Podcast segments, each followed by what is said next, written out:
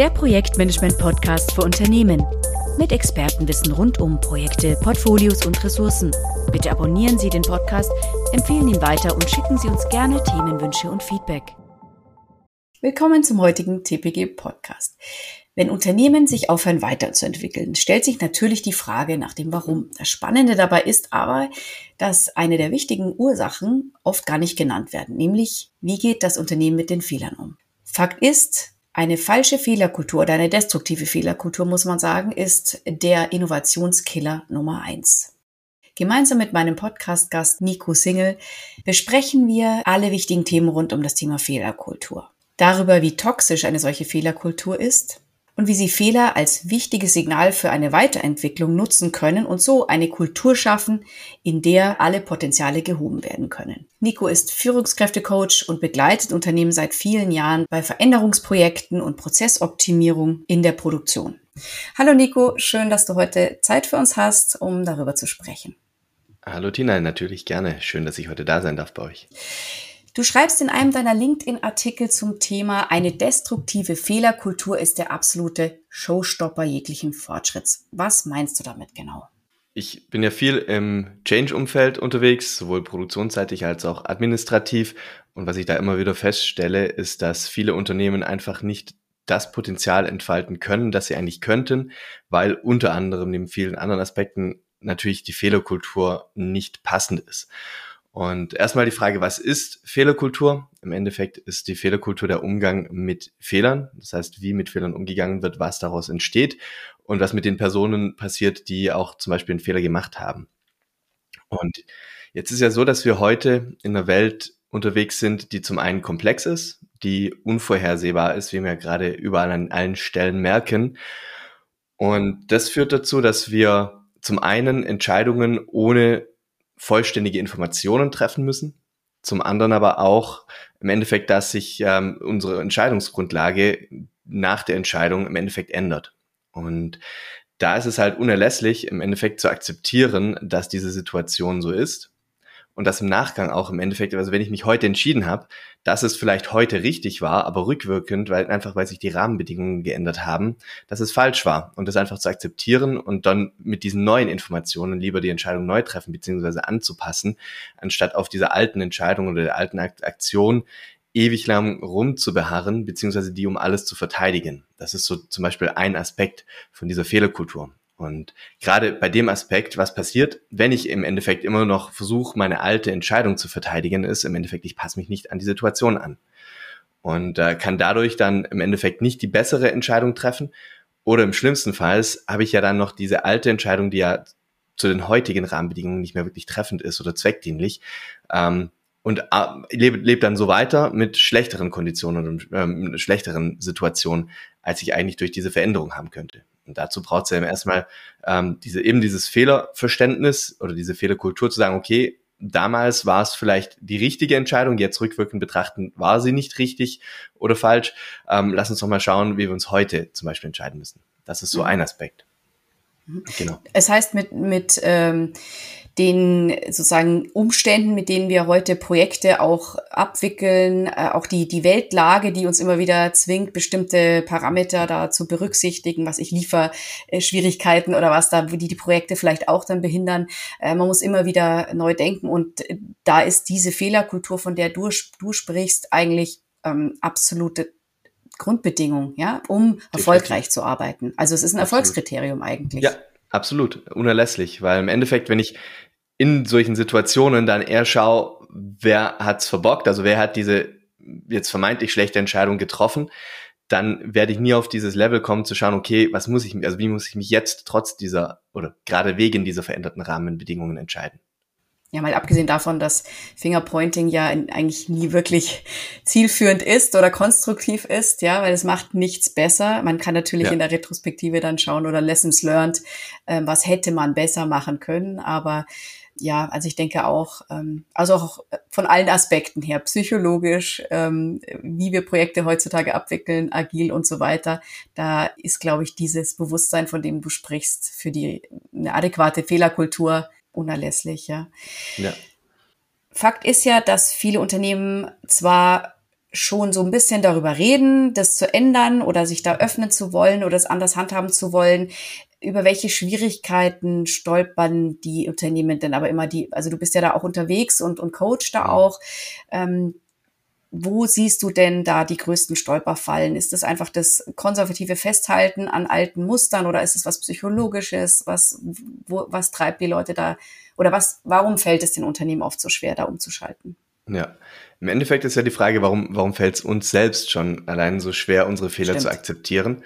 Und ähm, das im Endeffekt einfach, wir wurden Jahre, Jahre oder Jahrzehnte lang drauf getrimmt, dass wir Fehler vermeiden sollten.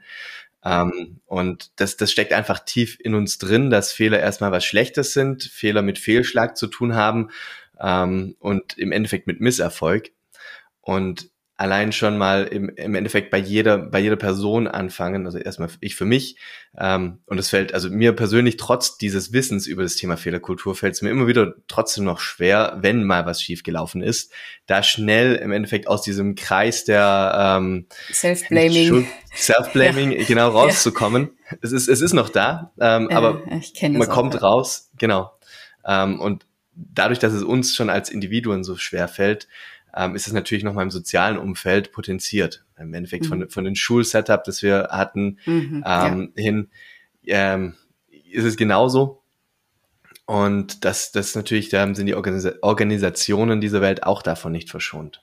Mhm. Und äh, dann, dann ist natürlich im Endeffekt wiederum die andere Seite, was wir mal zum Beispiel von Shareholdern erwartet wird, ähm, wenn man in Richtung größere Unternehmen geht, ähm, die wollen natürlich, wenn was schiefgelaufen ist, wollen die jemanden haben, den sie da an den Pranger stellen können mhm. ähm, und den sie blamen können, um dann einfach zu zeigen, okay, wir haben was gemacht, wir haben reagiert, indem wir mhm. zum Beispiel quasi ein Opfer gebracht haben. Mhm. Was aber auch wiederum nicht konstruktiv wäre, sondern konstruktiv wäre eben aus diesem Fehler zu lernen und dann eben zu schauen, was, was können wir als Organisation tun, einmal mit diesem Fehler, ähm, das heißt, wie kann uns dieser Fehler helfen, besser zu werden und dann auch natürlich, wie können wir vermeiden, in der Zukunft diesen Fehler passieren zu lassen. Also es ist natürlich immer ärgerlich, wenn dann also ein Produkt nicht dann auf den Markt kommt, wenn es äh, geplant war oder da stehen natürlich meistens auch Kosten, äh, Verträge werden vielleicht nicht eingehalten, man muss mit Konventionalstrafen oder was weiß ich rechnen, ja, wenn es schlecht läuft.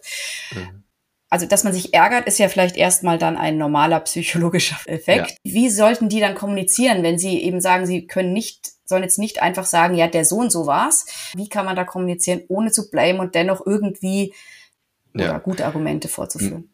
Im Endeffekt geht's ja, wenn, wenn was schiefgelaufen ist, klar muss man, um, um die Ursache herauszufinden, so ein bisschen in der Vergangenheit rumstochern. Aber viel zu häufig sehe ich eben, dass es, dass es viel zu tief in der Vergangenheit rumgestochert wird. Okay. Und dann kann man jedes Detail über den Fehler und genau den Verlauf erklären, aber es passiert einfach trotzdem nichts für die Zukunft. Und ähm, da ist es eben wichtig, dann klar zu verstehen, also zu wissen, wie kam dieser Fehler zustande.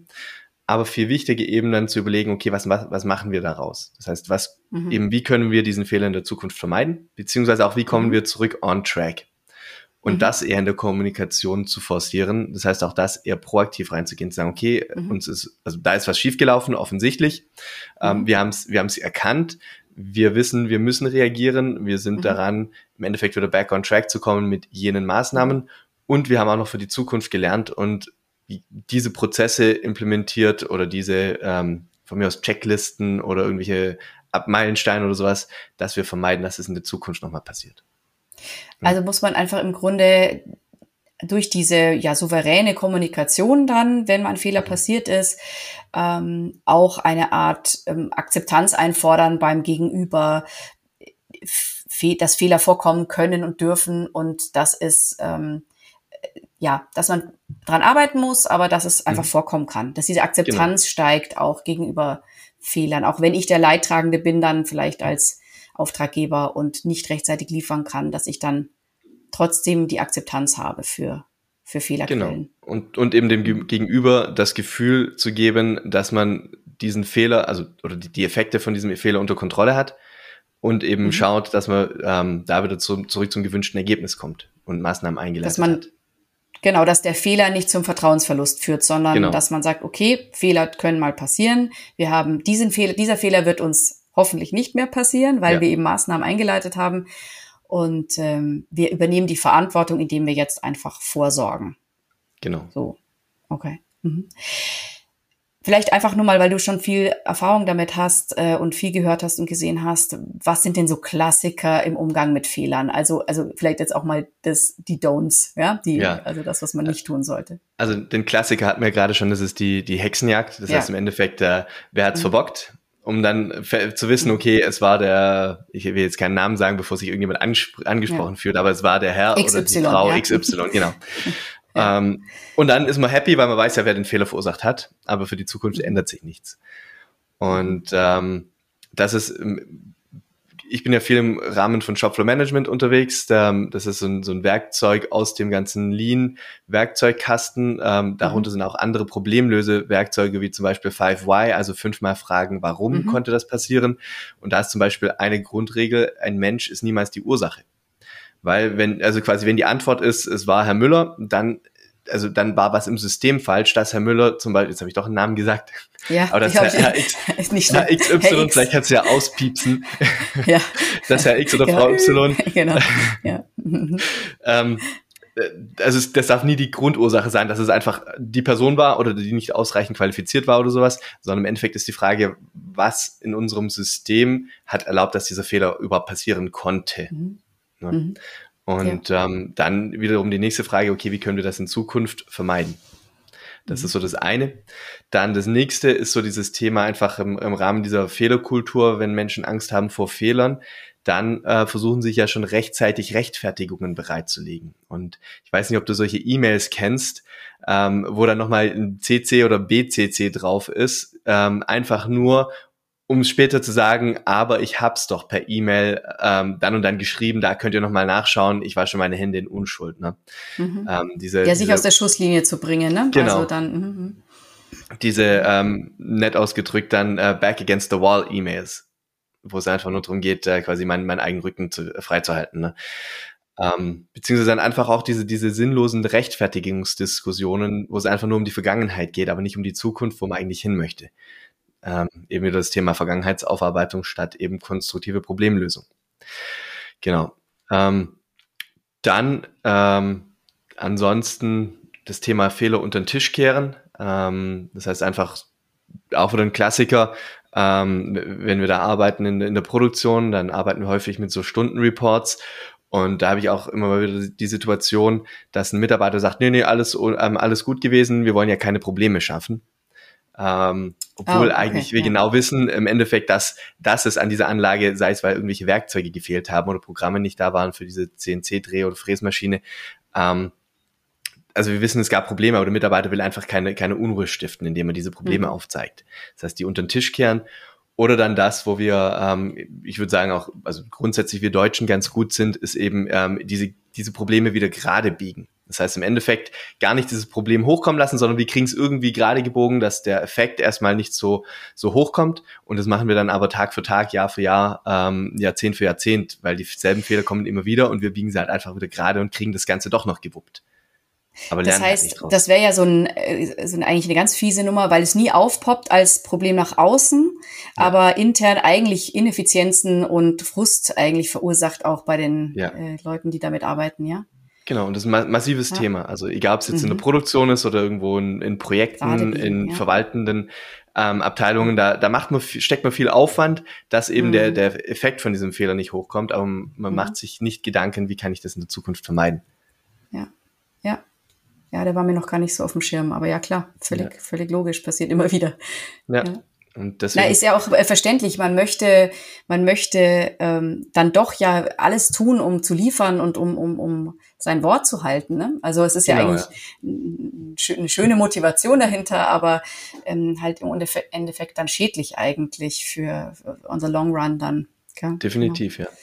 Das waren so die vier. Also du hattest eben, also das klassische Hexenjagd, wie du es genannt hast. Mhm das ist das Thema Recht, Rechtfertigung in diese Recht, Recht, Rechtfertigungsschleife, also der Blick, Blick in die Vergangenheit.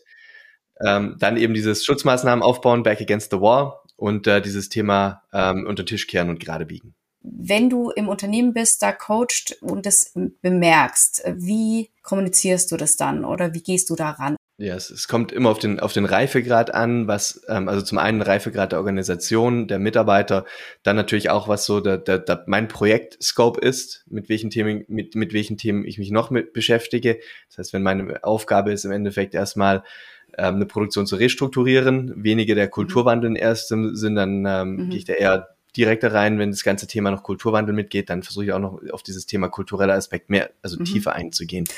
Mhm. Und ähm, also im Endeffekt Werkzeuge dafür sind erstmal Fragetechniken. Ähm, das mhm. heißt einfach, ähm, wenn jemand zum Beispiel in die ähm, in diese Rechtfertigungsschleife geht, den einfach mit Fragen wieder auf diese Zukunftswelt hinzubringen, sagen, okay, es ist jetzt passiert. Ähm, erstmal ist egal, wer es war.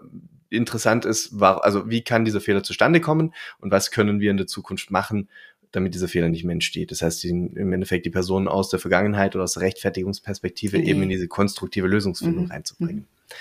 Das ist so das Thema. Dann eben Hexenjagd, ähm, den, den gegen dem oder der gegenüber klar machen, dass es nicht darum geht, den Schuldigen oder die Schuldige zu finden, weil im Endeffekt, selbst wenn ich diese Person austauschen würde, aber mein System nicht anpasse, dann trifft es halt den Nächsten mit diesem Fehler und mit diesem Problem. Ne? Ähm, deswegen ist es viel wichtiger, im Endeffekt statt zu wissen, wer war's. Ähm, natürlich ist es wichtig, weil diese Person kann uns helfen, den Fehler besser zu verstehen und ja. den Vorgang zu verstehen. Mhm. Aber dann geht es nicht darum, dieser Person eine Schuld zuzuweisen, sondern sie in der Problemlösung mit einzubinden und zu schauen, was können wir im Endeffekt tun, A, um daraus zu lernen, um besser zu werden oder B, ähm, um diesen Fehler in der Zukunft zu vermeiden. Ne? Das sind so diese Themen. Dann ähm, dieses Thema Fehler unter den Tisch kehren, einfach massiv Transparenz aufbauen. Ich kenne das jetzt als Beispiel ähm, Thema Shopfloor Management, äh, mit, wo ich viel unterwegs bin. Im Endeffekt ist es ähm, Führen vor Ort mit Kennzahlen oder mit Zahlen, Daten, Fakten. Und was wir da eben machen, ist, ähm, wir bauen Kennzahlensysteme auf, die im Endeffekt einmal unsere Leistungserwartung an eine Abteilung, an eine Maschine, an einen Bereich spiegeln und dann zum anderen aber auch die tagtägliche Leistung messen und damit bekommen wir im Endeffekt eine, meistens eine Dis Diskrepanz zwischen der Leistungserwartung und dann der, dem aktuellen Grad der Leistungserfüllung. Und das sind dann im Endeffekt ist es ein, eine Identifik oder ähm, ein Hinweis darauf, dass es dort Probleme gibt. Ne? Und dann kann man eben drüber sprechen, was, was hat uns denn daran gehindert, ähm, diese unsere Leistungserwartung zu erfüllen. Und dann eben ähm, kriegt man vielleicht die Sachen, die unter den Tisch gekehrt wurden, vielleicht wieder hoch dieses Thema könnte ich mir ein bisschen problematisch vorstellen, wenn äh, die Fehlerkultur noch nicht auf einer Vertrauens- oder auf dieser äh, ja ähm, konstruktiven Basis läuft, mhm. ähm, dass die Leute sich wahrscheinlich mega gestresst fühlen, wenn sie da jeden Tag äh, gemessen werden. Ja? ja? dass das für die Leute sehr unangenehm ist und ähm, wenn ich mich nicht täusche, habe ich auch gehört, dass das teilweise von Betriebsräten gar nicht erlaubt ist, diese Leistungsmessung. Wie ist das Je Thema nachdem, mit Betriebsräten? Genau. Ja. Das, das, also ist auf jeden Fall äh, Bedarf der Absprache mit dem Betriebsrat mhm. auf jeden Fall, äh, beziehungsweise teilweise auch der Genehmigung kommt natürlich immer darauf an, auf welcher Ebene man diese Leistung, diese Leistung misst. Und mhm. dann ähm, ist eben das Thema, also das wichtigste Thema, die, das Thema Kommunikation. Das heißt, im Endeffekt den Mitarbeitern klar zeigen, worum geht es. Und es geht ja nicht um die, also in dem Fall selten um die individuelle Leistungsmessung. Uns interessiert jetzt nicht, wie können wir diesen einen Mitarbeiter, diese Mitarbeiterin dazu bringen, schneller zu arbeiten, sondern meistens liegen ja die Probleme zwischen dem Arbeiten. Das heißt, dass, dass der, dieser Person ein Werkzeug fehlt, dass eine Maschine alle fünf Minuten irgendwie in Störmodus geht, dass das Material, das dort liegt, ähm, irgendwelche Probleme hat und solche Themen. Und mhm. da gilt es dann also, im Endeffekt, ja. Also ist deine Erfahrung nicht, dass die äh, Mitarbeiter von solchen Leistungsbemessungen gestresst sind, sondern dass sie es eher ähm, begrüßen? Wie, wie, wie ist da die Reaktion am, auf so Am Anfang gestresst, deswegen ist es eben mhm. wichtig, das, das klar zu kommunizieren, dass es nicht um ihre, die Überwachung ihrer individuellen Leistung geht und wir nicht wollen, dass sie jetzt schneller arbeiten, sondern uns, uns darum geht, die ganzen Probleme sichtbar zu machen. Das, und dann geht es natürlich, das Vertrauen aufzubauen, ähm, auch wieder über die, Fra die Art und Weise, wie man fragt. Das heißt, wenn man natürlich hingeht, warum hast du gestern dein Ziel nicht erreicht? Das ist natürlich das, die eine Möglichkeit, ja. die dann zu Stress führt. Wenn man aber hingeht und sagt, hey, ähm, ich habe gesehen, gestern ähm, hätten 500 Teile runterkommen sollen, es sind 400 Teile runtergekommen. Was hat dich denn daran gehindert, diese restlichen 100 zu machen? Wo waren denn die Probleme, wo waren die Störungen und so weiter?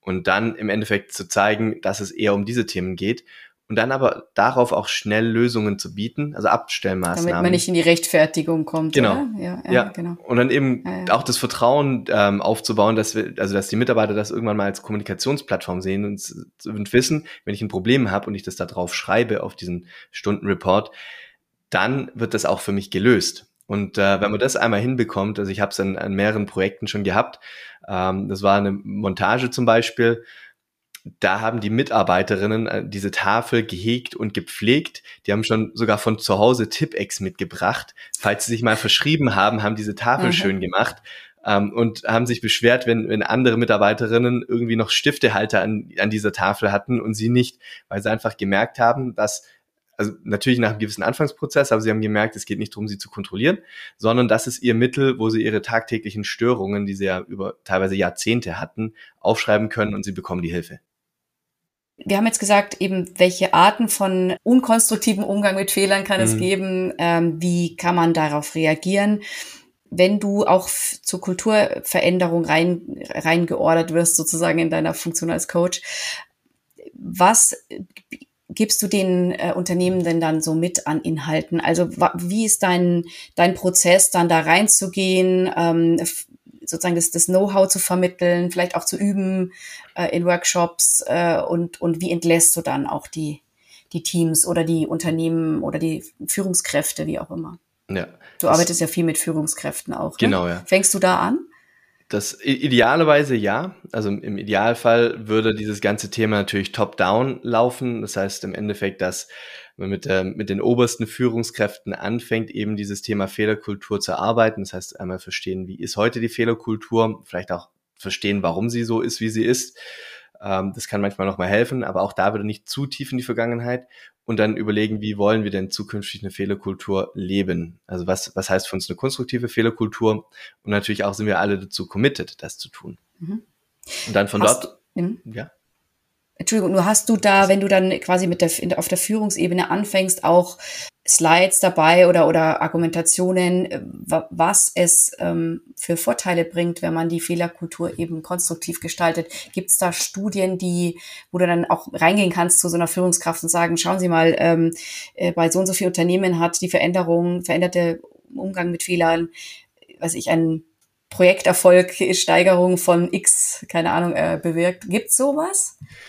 Hat man es, da, gibt's da Studien, Zahlen? Also aus, aus der Industrie weniger, wo es viel solche Studien gibt, ist natürlich in dem ganzen Thema Medizinbereich. Da gibt's auch, ähm, greife ich mal vor, das, das, das Buch zum Beispiel ähm, The Fearless Organization, also die angstfreie Organisation von Amy Edmondson, ähm, die sehr viel eben über das Thema psychologische Sicherheit in der Medizinbranche ähm, oder im Endeffekt im, im, im Krankenhaus, da war so der Start, wo sie das Thema psychologische Sicherheit entdeckt hat ähm, und da im Endeffekt viel schon gestartet hat, aber das Ganze auch ausgeweitet.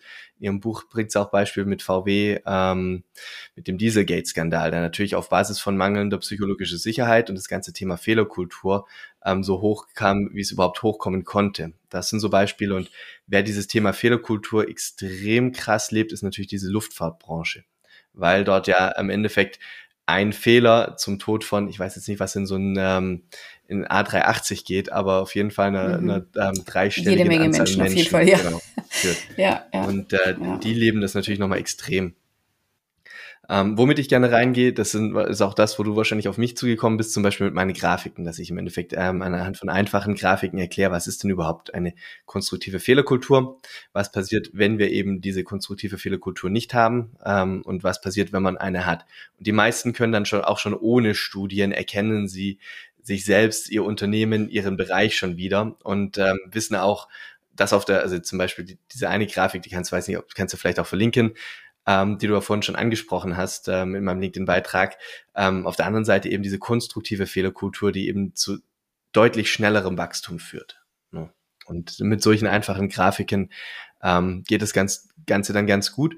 Und dann versuche ich das aber sch relativ schnell zu operationalisieren, das heißt auch in die Umsetzungsebene zu gehen. Zum Beispiel durch die Einführung von Shopfloor Management, ähm, und den, den entsprechenden Meetings und man kann es auch in der agilen Welt sind es die Daily Meetings, die man da sehr gut als Werkzeug verwenden kann und dort einfach schon mal diese gewünschte Fehlerkultur leben. Das heißt, dass man dann nicht mehr eben diese, also nicht mehr auf diese Hexenjagd geht, beziehungsweise das sofort unterbindet und sagt, hey, schau mal her, wir wollen Endeffekt konstruktiv mit Fehlern umgehen. Was heißt das jetzt? Was, wie müssten wir jetzt vorgehen, um diesen Fehler konstruktiv zu verwenden? Und dann die Leute so eben in das Doing reinzubekommen. Also wenn du als Coach reingehst und äh, nimmst du dir erstmal vielleicht die Führungskräfte vor, dann äh, machst du diese, gehst du in die, in die äh, Workshops oder in die Teams rein, um da ein bisschen mit denen das auch zum Leben zu bringen.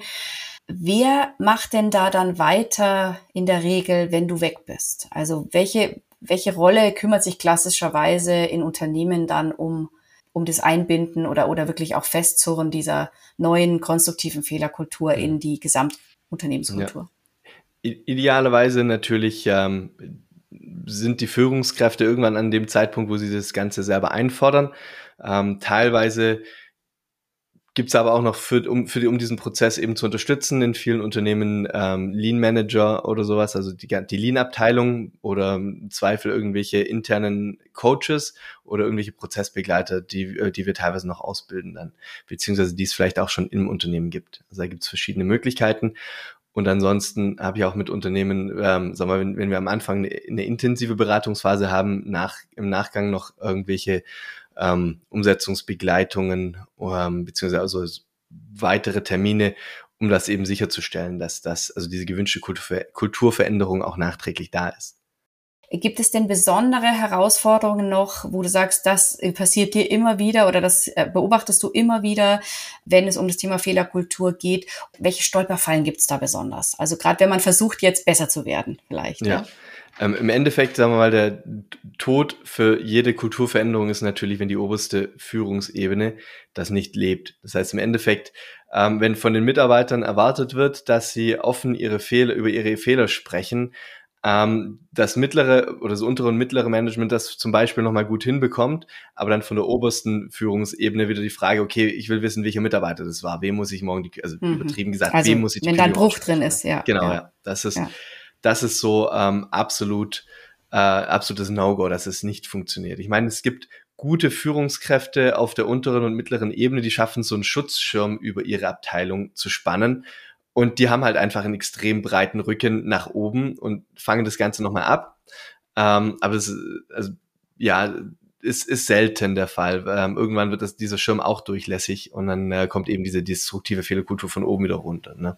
Mhm, mh. Dann ein anderes Thema, ähm, was auch ähm, gerade im Rahmen von dieser Fehlerkultur gerade häufig hochkommt, das Thema Fehler feiern. Ähm, ja, also Fehler gehören dazu, aber ich muss jetzt einen Fehler nicht unbedingt feiern, dass ich einen Fehler gemacht habe, beziehungsweise dann auch noch so dieses ganze Thema einfach jedem drüber erzählen. Ähm, sondern es geht eher darum, rauszufinden, also wie kann, was kann ich aus diesem Fehler lernen und dann diesen Lernerfolg dann nochmal zu machen. Und es geht einfach, es geht nicht darum, möglichst viele dumme Fehler zu machen, sondern einfach zu akzeptieren, dass Fehler passieren ähm, mhm. und die unvermeidlich sind und dann eben damit umzugehen. Also das ist also diesen, diese Gratwanderung zwischen, okay, ähm, Akzeptanz und Feiern. Genau, also, Akzeptanz ja. und dann genau sagen, okay, ja. wir, wir akzeptieren auch jeden Fehler, der passiert. Nein, mhm. es gibt einfach auch Fehler, also wenn jetzt ähm, fahrlässig was passiert, mhm. dann gehört das für mich nicht mehr unter das ganze Thema Fehlerkultur, sondern es ist im mhm. Endeffekt ein, ja. ist auf einem anderen Blatt. Ja. ja. Genau. Ähm, und dann noch so dieses Thema Konsequenz, vor allem auch mit sich selbst, dass man da also selber sich immer wieder dran erinnert, okay, äh, es ist jetzt gerade blöd gelaufen oder mir ist da ein Fehler unterlaufen, aber hey, das, das gehört einfach dazu.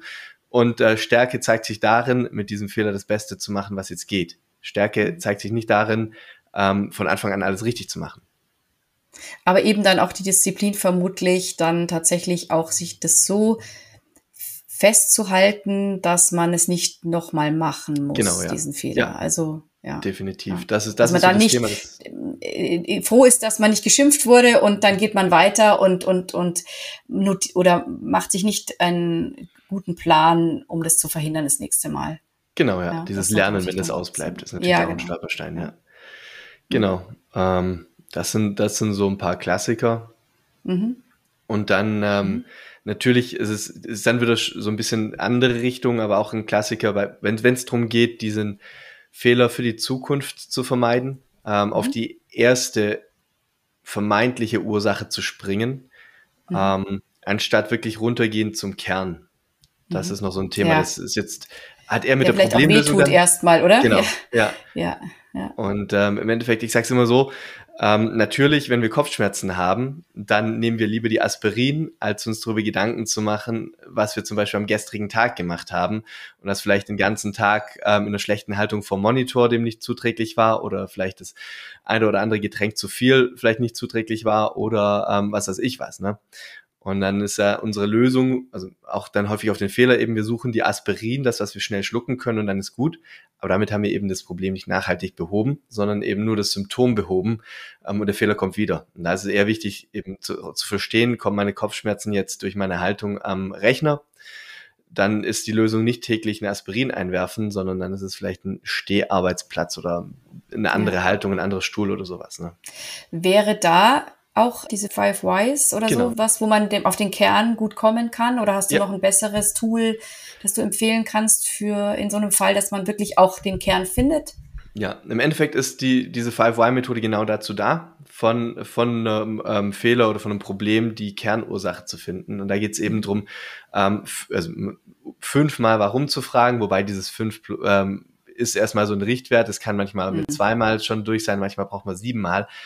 Aber im Endeffekt ähm, so lange zu fragen, bis man eben diese eine Ursache gefunden hat, wo ich weiß, quasi wie so ein Schalter, wenn ich, wenn ich das wie so ein Schalter umlege, dann kommt dieser Fehler nicht mehr auf oder dieses Problem. Und wenn ich ihn aber wieder zurück tue, dann kann ich beobachten, wie dieses Fehler oder das Problem wieder hochkommt. Dann weiß ich eben, dass ich diese Kernursache gefunden habe. Ähm, das ist, das ist so eins. Dann gibt's natürlich ähm, andere Möglichkeiten. Das Fischgrätdiagramm, was im Endeffekt so äh, sieht aus wie so Fischgräten, ist ähm, im Endeffekt so hat Mindmap-Charakter, dass ich mir anhand von verschiedenen Kategorien eben mögliche Fehlerursachen ähm, versuche rauszufinden. Das heißt, es ist Klassiker sind Mensch, Maschine, Material, Methode und Mitwelt. Und dass ich überlege, welche potenziellen Fehlerursachen haben dann zu dem Problem oder zum Fehler geführt. Genau, das sind so zwei Klassiker. Ähm, in, in der Fehler oder in der, in der Problemlösung und in der Ursachenfindung. Mhm. Ja. Wenn wir jetzt noch mal kurz den Nexus machen zum Erfolg des Unternehmens. Also, wir haben ja mhm. gesagt, eine richtige Fehlerkultur ist essentiell für den Unternehmenserfolg. Wie gravierend ist es denn, wenn man in so einer destruktiven Fehlerkultur verhaftet bleibt? Also, hast du da Erfahrungen, wie sehr das Unternehmen schadet oder zu was das dann alles führen kann. Also ja. ein paar Sachen liegen wahrscheinlich auf der Hand, dass die Leute vielleicht schneller gehen, das Unternehmen verlassen, ja, wenn ja. sie sich nicht wohlfühlen. Ja, ähm, ich bin, ich bin in den letzten Jahren sehr, sehr viel in Unternehmen unterwegs, die entweder aus der Insolvenz rausgekauft wurden oder in die, also kurz vor der Insolvenz eventuell aufgekauft wurden.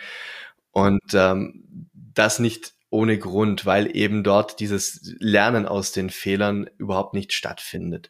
Ähm, die, die, erste Rückmeldung, die ich meistens bekomme, wenn ich dort eben ähm, zu Restrukturierungen reinkomme, ist äh, quasi auch von, von den Mitarbeitern im Endeffekt, da, dass sie diese Themen schon ewig an, ähm, angebracht haben, aber niemand drüber hören möchte, weil dann wiederum Leute aus politischen Gründen ähm, sich selbst schützen möchten, die Informationen nicht weitergeben und so weiter. Ähm, das heißt im Endeffekt, diese so eine destruktive Fehlerkultur kann ganz, ganz schnell ähm, also zum, zum Ende vom Unternehmen führen, weil man eben Fehler immer und immer wieder macht. Fehler kosten meistens Geld und wenn ich das nicht schaffe, das abzustellen, ähm, irgendwann ist halt auch mal meine Cash-Position so, dass es dann kritisch wird. Ähm, wenn, wenn man zu viel Geld verschwendet für irgendwelche Fehler, die immer wieder und immer wieder kommen. Ne? Das ist das eine.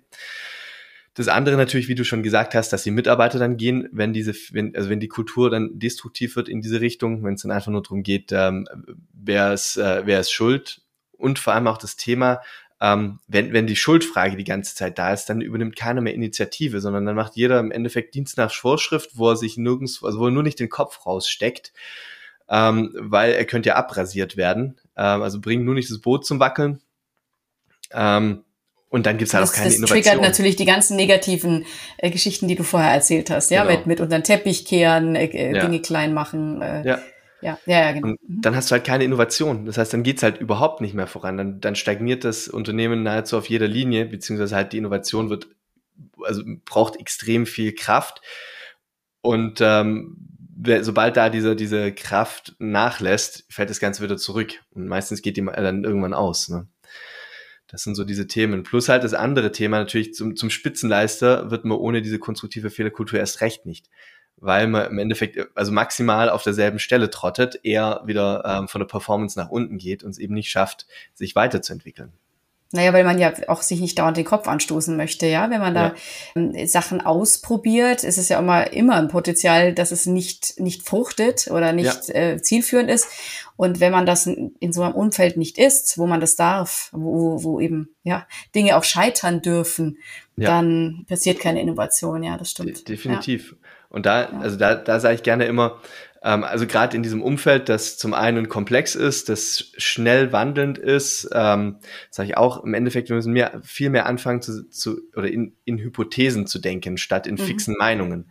Das heißt, mhm. meine Hypothese ist, dass das derzeit der beste Weg ist, anstatt zu sagen, das mhm. ist der beste Weg. Ja. Weil dann ist schon, dann ist schon da drin, also eine Hypothese impliziert, dass ich mir nicht sicher bin und dass ich einen Fehlschlag mhm. haben kann dann kann ich eben mit dieser Hypothese arbeiten und sie entweder ähm, verifizieren oder falsifizieren und habe auf jeden Fall aus beiden was gelernt. Und wenn ich halt diese Hypothese falsifiziere, dann kann ich mir überlegen, okay, wie muss ich denn, also was erstmal, was habe ich gelernt, welche Rahmenbedingungen habe ich vielleicht nicht betrachtet und wie kann ich das im Endeffekt zu nutzen für die nächste Hypothese und dann im Endeffekt von Hypothese ähm, erstellen, ausprobieren, äh, Rückmeldung bekommen, anpassen, ausprobieren, Rückmeldung bekommen und so weiter, dann entsprechend in kurzen Zyklen nach, vor, nach vorne gehen. Also im Grunde auch so ein bisschen diese agile, agile Mindset ähm, ja. in der Geschichte eben auch genau. ähm, walten zu lassen. Ist es dann auch was, gerade mit den Hypothesen oder mit der Art zu kommunizieren oder so etwas zu kommunizieren, ist das auch was, was du dann empfiehlst? Also die mhm. Kommunikation also, entsprechend, die Rhetorik äh, entsprechend anzupassen? Im, also wenn wir, wenn wir wirklich in diesem komplexen ähm, oder ja, VUCA-Welt, ähm, sagt ja den meisten mhm. was, in, in dieser VUCA-Welt, mhm. ähm, da auf jeden Fall zu sagen, okay, das ist, das ist momentan mhm. mein Best Guess. Ich mhm. weiß nicht, weil ich, ich habe unvollständige oder auch, auch zu akzeptieren, dass ich das Ganze auf, auf Basis von unvollständigen Informationen treffe und dass, mhm. dass, das, dass es können, ja. funktionieren kann, vielleicht auch nicht. Und dann ähm, im Endeffekt da, damit dann auch starten. Ne? Also zum Beispiel beim, beim Thema Shopfloor-Management einführen. Natürlich kann ich versuchen, ähm, dort diesen Prozess von Anfang an perfekt zu durchdenken und dann zu implementieren und werde dann von der Realität überrascht, dass es doch nicht passt. Oder ich starte einfach mit dem ersten Wurf und ich sage, hey, das ist der erste Wurf. Ein paar Sachen werden gut sein, ein paar Sachen werden vielleicht nicht gut sein. Und unsere Aufgabe ist einfach, das, was gut läuft, weiterzumachen, das, was nicht gut läuft, uns Gedanken machen, wie können wir es besser machen, wie können wir es zweckdienlicher machen. Und dann eben auch dort nach und nach voriterieren. Ist jetzt nicht ganz das Thema des heutigen Podcasts, aber wieso ist Jobfloor Management für dich so der Weg geworden? Das im Endeffekt ist es ein, ein schönes Werkzeug, das es ermöglicht, zum einen ähm, natürlich Ergebnisse zu liefern ähm, und die Ergebnisse zu verbessern, auf der anderen Seite aber auch ein Werkzeug, mit dem sich ähm, solche Kulturveränderungen sehr gut durchmachen lassen, mhm. weil dort, damit dieses Werkzeug funktioniert, die Kultur passen muss. Ne? Mhm. Und ähm, da eben diese, diese Kombination aus beidem, also quasi einmal diese, diese harten Themen und die weichen Themen mit einem Werkzeug voranzubringen, mhm. ähm, ist, ist einfach was, das, das sich in der Praxis ähm, als sehr, sehr gut gezeigt hat. Hast du denn noch vielleicht ähm, jetzt zum Ende des Podcasts noch Literaturtipps oder Workshop-Empfehlungen, irgendwas, wenn ich sage, ja, also ich möchte da jetzt auch das Thema, das Thema angehen. Ähm, es muss besser werden bei uns im Unternehmen. Wo könnte man sich noch weiter aufschlagen? Du hast schon vorhin ein Buch genannt. Genau. Ähm, vielleicht das gehst du noch mal kurz deine deine Liste im Kopf durch, die du empfehlen kannst. Ja. Genau, so ex explizit zu dem ganzen Thema psychologische Sicherheit und ähm, Fehlerkultur wäre tatsächlich Amy Edmondson ähm, dieses Thema. Und wer sich natürlich ähm, grundsätzlich mit diesem Thema Problemlöseprozess und so weiter beschäftigen möchte, da im Endeffekt alles, was in diese ganze Lean, also Lean-Welt geht, diese ganzen Werkzeugkoffer aus der Lean-Welt.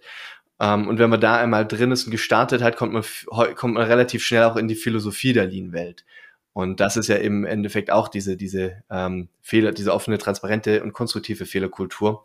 Und da findet man dann auch eben, also zum einen natürlich diese philosophische Seite, die kulturelle Seite, aber auch dann Werkzeuge dafür, das umzusetzen. Das wären so im Endeffekt meine Empfehlungen.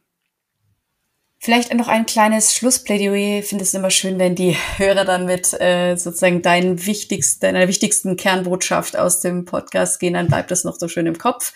Hast du da für uns noch vielleicht einen Satz dazu, warum Fehlerkultur, eine konstruktive Fehlerkultur für dich so wichtig ist und warum man es unbedingt das Thema angehen sollte.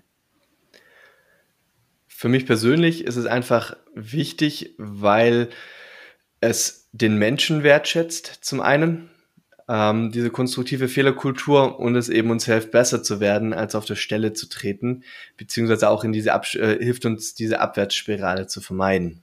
Und ähm, eben dieses Thema auch wiederum, mhm. ähm, das, das Weiche, der Mensch wieder mit Ergebnissen kombiniert, ist so das, wo diese konstruktive Fehlerkultur extrem viel helfen kann. Hm. Gut, schön. Lass mal so stehen, würde ich sagen. Jawohl. Nico, ich danke dir sehr für deine Zeit und die umfassenden Erklärungen zum Thema. Ich glaube, jetzt ist mir auch nochmal klarer geworden, auf welche, welche Fallen und, und auch welche Bereiche es gibt, äh, wo man Fehlerkultur unkonstruktiv machen kann und wie man das auch wieder drehen kann, das Ganze in was Positives. Vielleicht dürfen wir ja einen Teil deiner Grafiken äh, im, im Podcast-Blog auch teilen. Vielleicht gerne, ein paar. Ja, äh, ja gerne verlinken einfach. Bezug auf dich und ähm, genau. Da können Sie dann, liebe Hörer, auch sich das nochmal anschauen und versinnbildlichen. Die sind sehr eindrucksvoll, finde ich immer. Gut, dann einen schönen Tag noch und bis zum nächsten Mal. Danke dir. Bis bald. Weitere Informationen zu Projektportfolio und Ressourcenmanagement finden Sie auf unserem YouTube-Kanal und dem TPG-Blog unter www.tpg-blog.de www.ftf.de